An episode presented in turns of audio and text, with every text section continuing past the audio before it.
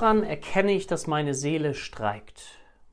Darüber möchte ich gerne in diesem Video mit dir sprechen, weil es auch um das Thema Heilpraktiker für Psychotherapie geht. Wenn du jetzt darüber nachdenkst, so eine Ausbildung zu machen oder wenn du auch schon mittendrin bist oder wenn du therapeutisch schon längst dabei bist, die Menschen zu behandeln, ist das ja eine entscheidende Frage. Warum streikt die Seele meines Patienten? Warum streikt meine Seele aus der Sicht des Patienten?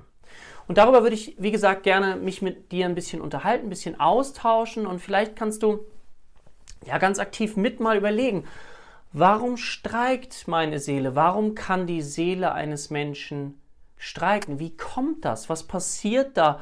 Woran merke ich das überhaupt? Und wenn du dich mit diesem Thema schon mal ein bisschen intensiver auseinandergesetzt hast, dann weißt du, dass es da ganz unterschiedliche Theorien gibt. Du weißt, dass du schon mal gehört hast, dass die Kindheit auf jeden Fall einen Einfluss darauf hat, wie ich mich im Leben fühle. Du weißt aber als zweites sicherlich auch, dass natürlich auch ein wesentlicher Einfluss darin liegt, wie bin ich groß geworden? Welche Beziehungserfahrungen habe ich gemacht? Bin ich mit Urvertrauen groß geworden? Habe ich Menschen um mich rum oder um mich herum gehabt, die mir den Rücken gestärkt haben? Oder war da eher das Gefühl da, hm, ich bin eher allein auf der Welt. Und ich möchte in diesem Video so einen ganz kleinen Einblick nochmal darin geben, woran merke ich, dass meine Seele streikt. Weil bei manchen von uns tritt es sehr akut auf. Ja, sehr akut, wenn zum Beispiel etwas passiert, wenn du ein traumatisches Erlebnis hast. Aber das ist ja nicht immer so. Ja, also wenn du natürlich ein ganz schwerwiegendes Erlebnis gerade hast, dann kann man das relativ leicht zurückführen und sagen, okay, aufgrund dieses Ereignisses bin ich jetzt traumatisiert oder ich bin so irritiert, ich merke diese Symptome, ich, ich weiß gar nicht, wie es weitergehen soll. Aber es gibt eben auch andere Bereiche, wo sich sowas erst schleichend entwickelt, so nach und nach entwickelt und ich mir vielleicht gar keinen Reim so richtig darauf machen kann. Ich vielleicht weiß, okay, diese bestimmte Faktoren in meinem Leben sind nicht besonders gut gelaufen, aber was ist da los gerade in mir? Ich spüre Symptome. Und lass uns mal kurz vielleicht einen Augenblick auch darüber sprechen, was für Symptome können das sein, die sich da so entwickeln. Wie zeigt mir meine Seele, dass ich streike? Zum Beispiel kann sich es dadurch zeigen, dass ich so meinen Antrieb, meinen Elan verloren habe. Dass ich irgendwie das Gefühl habe, ich komme nicht mehr so richtig auf die Beine aus dem Bett. Es ist irgendwie schwerfälliger. Ich fühle mich so, als wenn die Schwerkraft sich verdoppelt hat ich spüre nicht mehr diese Freude. Oder vielleicht merkst du auch, wenn du jetzt so geschlafen hast und du wachst wieder auf, auf und auf einmal kommt so das Leben und du denkst, oh, da war ja noch das, das, das, das, das und es zieht dich wirklich runter. Du merkst, dass du nicht mehr so viel essen magst, dass du weniger Appetit hast. Und du merkst vielleicht anhand dieser Symptomatik, okay, dann spricht das so ein bisschen auf so eine depressive Episode an. Aber es gibt auch ganz andere Empfindungen, zum Beispiel in Form von Ängsten, die mich aus der Bahn werfen können. Panikattacken, die mich aus der Bahn werfen können. Ich weiß nicht, ob du diesen Begriff schon mal gehört hast, diese unbändige Angst, das Gefühl zu sterben, ich kipp gleich um, mir ist ganz schwindelig, ich habe das Gefühl, mein Brustkorb schnürt sich zu, ich habe diese Beklemmungsgefühle, ich kriege kaum noch Luft. Und ich gehe dann zu einem Arzt, zu einem Kardiologen, der sich mit dem Herzen beschäftigt und der stellt fest, alles in Ordnung. Und du bist total verunsichert, weil du eben vorher so ganz viele körperliche Symptome gespürt hast und das gar nicht dir erklären kannst, weil es sich so körperlich anfühlt, dass da möglicherweise etwas Psychisches dahinter liegen kann. Im Schnitt vergehen teilweise bis zu fünf Jahre, bis jemand bei einem richtigen Therapeuten ist. So. Und Natürlich ist es so, dass diese Symptome erstmal als primär total belastend empfunden werden. Jegliche Form von Ängsten, von traumatischen Erleben, von depressiven Gefühlen, von, von Essstörungen. Also es gibt ja eine ganze breite Palette. Und das Spannende, was ich finde, ist, wenn wir als Heilpraktiker für Psychotherapie oder zukünftige Therapeuten versuchen, diese Symptome gemeinsam als Forscher mit unserem Gegenüber, mit dem Patienten zu entschlüsseln. Wo steckt die Botschaft dahinter? Was für eine Botschaft könnte das sein? Meine Erfahrung ist, dass Symptome immer auch einen Sinn haben. Ja, wir landen häufig immer wieder in diesen alten Trott, in auch in alten Gewohnheiten möglicherweise, die die Symptome immer und immer wieder verstärken. Und wie kriegen wir es hin, das, so einen Shiftwechsel zu machen. Also das stelle ich mir mal so vor, wie so bei einer, ich weiß nicht, ob du es noch kennst, bei einer Langspielplatte, LP. Bei einer Platte da, wenn, sonst guck dir das gerne nochmal an, wenn du das nicht kennst, wenn du jünger bist, da früher Musik, ja. Da hast du eine Platte gehabt und dann gibt es diese Nadel und die ist auf dieser Platte und spielt ein Lied. So, und die Frage jetzt psychotherapeutisch gesehen ist, wie kriegen wir es hin, dass diese Platte nicht immer auf der gleichen Rille läuft? Ja, dieser Diamant, der die Musik zum Abspielen bringt, dass der sozusagen in eine nächste Rille geht, eine Systemveränderung gehen kann, wo der Patient eine neue Erfahrung macht, wo er nicht mehr in seinen alten Bahnen läuft, in seinen alten Schuhen, sondern indem er etwas Neues macht, eine neue Sichtweise bekommt, etwas Neues an Verhaltensweisen sich aneignet, wo er andere Erfahrungen machen kann, die ihn dann wiederum bestärken, darin um zu merken, oh, das tut mir richtig gut. Also auf Stimmigkeit zu achten. Was ist für mich stimmig? Und nicht das Programm, zum Beispiel das hetzige Programm, vielleicht hast du schon mal was von inneren Antreibern gehört, beeil dich, streng dich an, sei perfekt, ja, sei stark. Das sind so alles innere Antreiber, die häufig sehr unbewusst in uns wirken und wo es gilt, die eben auch ein Stückchen zu entschlüsseln. Und es gibt einen Teil in uns, der das spürt. Und ich habe eben gesagt, Symptome machen Sinn. Und das zu entschlüsseln, ich möchte dir da vielleicht ein, zwei Beispiele zu geben. Ich habe eine Patientin bei mir in der Praxis gehabt, die zu mir kam, die war auch vorher schon im klinischen Setting, also im stationären Bereich mehrere Wochen und kam dann zu mir, die Symptomatik war noch da und sie hatte sehr massive Panikattacken. Sie hatte sogar echt Probleme, zu mir in die Praxis zu kommen, ins Kaufhaus zu gehen, einkaufen zu gehen, kaum denkbar. Also sie fühlte sich sehr, sehr äh, eingeengt und Jetzt ist so mein Ansatz, und das ist so das, was ich empfehle, was meinerseits eine zukünftige Psychotherapie auch ist, dass wir so ein bisschen weg davon kommen, dass wir jetzt die Experten sind und wir dem Gegenüber sagen, wie es jetzt genau zu laufen hat. Ja, also, und ich da möglicherweise noch in so einen arroganten Habitus verfalle. Das ist nicht mein Ansatz oder nicht unser Ansatz. Unser Ansatz begegnet dem Gegenüber auf einer gewissen Augenhöhe. Das heißt, ich bin der Experte für die Gestaltung des Prozesses und mein Gegenüber ist der Experte für seine Lebenswelt. Und wir tauchen gemeinsam in die Lebenswelt des Patienten ein und versuchen aus seiner Sicht, mit seiner Gedankensoftware, mit seinen Glaubenssätzen, mit dem, was er mitbringt, für ihn ja, Lösungen zu schaffen, mit denen er sich deutlich wohler fühlen kann. Nicht Lösungen, die ich denke, weil manchmal ist es ja leicht, ja, du musst nur das und das machen. Nein, das ist es aber nicht. Das ist nicht Psychotherapie oder auch nicht Coaching. Also nochmal zurück zu dem Beispiel. Diese Frau hatte massive Panikattacken, konnte kaum noch rausgehen, sehr eingeengtes Leben.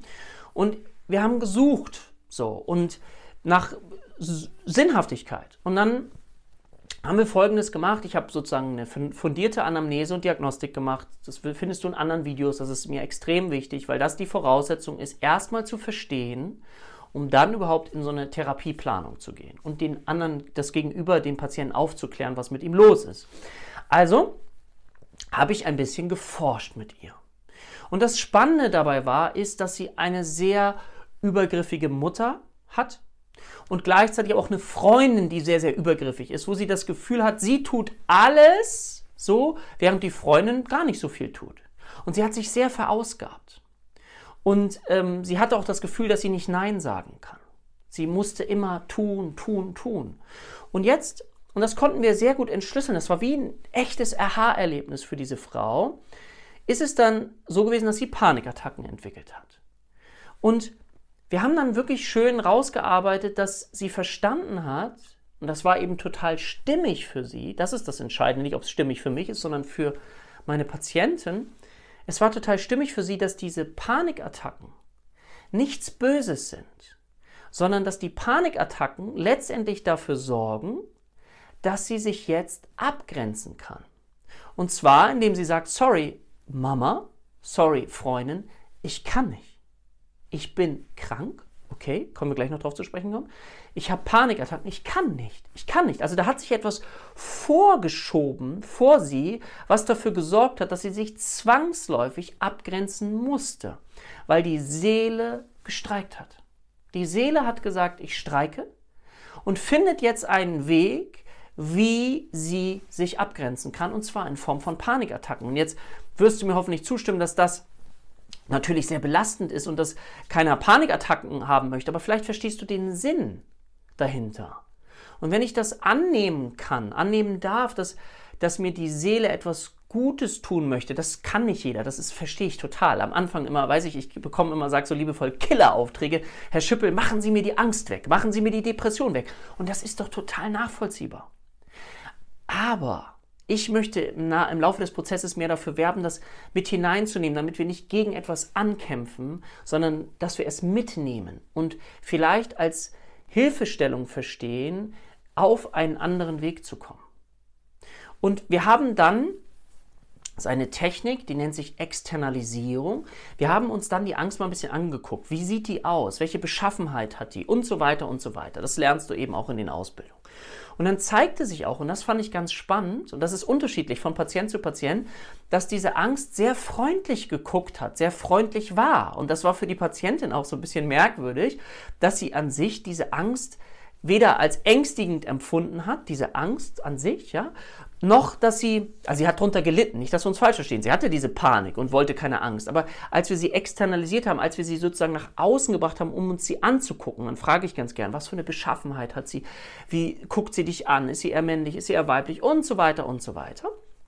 Und da stellte sich, wie gesagt, raus, dass es eher ein freundliches Wesen ist. Ja? Es war eher ein freundliches Wesen. Und das hat ihr das Gefühl gegeben, boah, das ist ganz viel da ist ganz viel Stimmigkeit mit dabei, dass die Angst an sich nichts Böses will und dass es wichtig ist, dass ich es schaffe, jetzt im Therapieprozess eine Verbindung mit dieser Angst aufzubauen, um mehr und mehr zu lernen, was ist stimmig für mich. Weil das ist natürlich eine Bewältigungsstrategie, die Angst, aber die ist eben nicht besonders angenehm empfunden. Also brauchen wir alternative Bewältigungsstrategien. Und es hat sich eben gezeigt, dass als sie mehr auf sich geachtet hat, und das haben wir natürlich erarbeitet, Schritt für Schritt, wie sie das machen kann, wie sie stimmig bleiben kann, wie sie nicht gegen ihr Wesen handelt und trotzdem es auch mal aushält, Nein zu sagen und im Kontakt mit ihrer Angst zu bleiben, hat sich gezeigt, dass die Panikattacken eben deutlich minimiert waren und sie teilweise dann auch gar nicht mehr da waren. Und das ist dann immer wie eine Verwunderung für die Patienten. Und sie sich fragen manchmal, hä, normalerweise müsste ich doch jetzt Panik bekommen. Normalerweise müsste ich doch jetzt dieses Gefühl bekommen und es kommt nicht. Und das zeigt sich dann eben, wenn wir kongruent sind, wenn wir stimmig sind mit unserer Seele. Und das ist etwas, was wir lernen können. Und das ist etwas, was wir unseren Patienten dann wiederum beibringen können, wo wir zur Seite stehen und Forscher werden. Was ist dein Thema? Was ist ihr Thema? Um dann genau aufgrund dieser Stimmigkeit, der Authentizität an den Themen zu arbeiten. Und das finde ich, macht so unglaublich Freude. Und ich lade dich ein, wenn du darüber nachdenkst, vielleicht so eine Ausbildung zu machen, informier dich auf unseren Internetseiten über das Berufsbild, ob das etwas sein kann, was für dich stimmig ist. Wenn du Spaß hast, anderen Menschen zu helfen, wir brauchen weitere Menschen, wir brauchen Therapeuten, die bereit sind, anderen Menschen zu helfen, die dabei sind, das zu entschlüsseln für das Gegenüber, weil das können wir nicht. Keiner kann sich selber kitzeln, versuch das doch mal, aber das kriegen wir irgendwie nicht wirklich hin. Keiner kann sich selber kitzeln, aber wenn jemand anders das macht, dann ist das sehr, sehr hilfreich. Und das finde ich eine sehr, sehr schöne Vision. Und es gibt eine ganze Reihe von weiteren Beispielen dazu. Ich gebe dir noch mal ein kurzes weiteres Beispiel. War dieses junge Mädchen, die an einer Essstörung gelitten hat. Was war das für eine Essstörung? Ja, es war eine Anorexia nervosa, eine Magersucht. Und das Spannende daran war, ist, dass natürlich diese Magersucht sehr problematisch war und sie wurde vorher auch behandelt, äh, verhaltenstherapeutisch, was an sich schon gut war, aber es hat noch nicht so den Durchbruch gebracht. Und dann haben wir nochmal einen anderen Blickwinkel aufgesetzt, zum Beispiel auch den systemischen Blickwinkel, systemische Therapie. Habe ich auch ein Video zu gemacht. Guck's dir gerne an, was das ist. Und da hat sich gezeigt, dass die Symptome dieses Mädchens im Rahmen ihrer Familienkonstellation total Sinn gemacht haben. Warum? Weil sie es geschafft hat, durch diese Symptome der Magersucht, dass sich ihre Eltern haben nicht scheiden lassen. Die wollten sich nämlich eigentlich scheiden lassen, aber in der gemeinsamen Sorge um das Kind haben die sich wieder ein Stückchen zusammengerauft.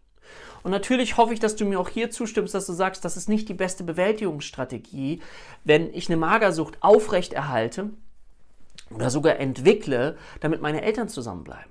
Aber es ist doch erstmal auf einer gewissen Ebene nachvollziehbar. Das Schlimmste, was Kinder doch erleben können, ist sich, wenn sich Eltern trennen und dann gleichzeitig noch das Gefühl entsteht, ich bin daran schuld, dass sich meine Eltern trennen. Und das ist das, was ich mit Sinnhaftigkeit meine. Ich könnte noch viele weitere Beispiele bringen. Ähm, ich hoffe, du hast verstanden, was ich meine und dass das Forschersein das unglaublich Spannendste ist. Und wenn wir auch bei uns selber auf die Reise gehen, und auch mal ein Gegenüber mit einbeziehen, der uns so ein paar Hilfestellungen gibt, dann können wir eben diese Rille von der Platte, von der ich von erzählt habe, eben auf das nächste Lied hieven. Also wir können, wenn wir immer auf dem, wenn die Platte so einen Sprung hat, so kannst du dir das ja vorstellen, und bleibt immer in der gleichen Rille, dann können wir es schaffen, den Hebel ein Stückchen anzuheben und ihn in eine neue Rille zu versetzen, wo ich in eine neue Welt hineinkomme mit neuen Gefühlen, mit neuen Erfahrungen, die mich so sehr stärkt, dass ich auf diesem Weg bleibe. Und dazu braucht es gewisse Emotionen, gewisse Gefühle, die ich entwickle, die mich stärken. Und dafür brauche ich eben auch ein Gegenüber. Gut, ich hoffe, dass dir das Video gefallen hat. Wenn es dir gefallen hat, wäre ich dir total dankbar, wenn du dem Ganzen einen Daumen nach oben gibst unseren Kanal abonnierst, damit du kein weiteres Video verpasst. Weitere Informationen zu uns, zu unserer Arbeit findest du dann auch unter dem Video. Ich wünsche dir einen ganz, ganz tollen Tag und freue mich auf dich und sag auf bald, dein Dirk Schippel.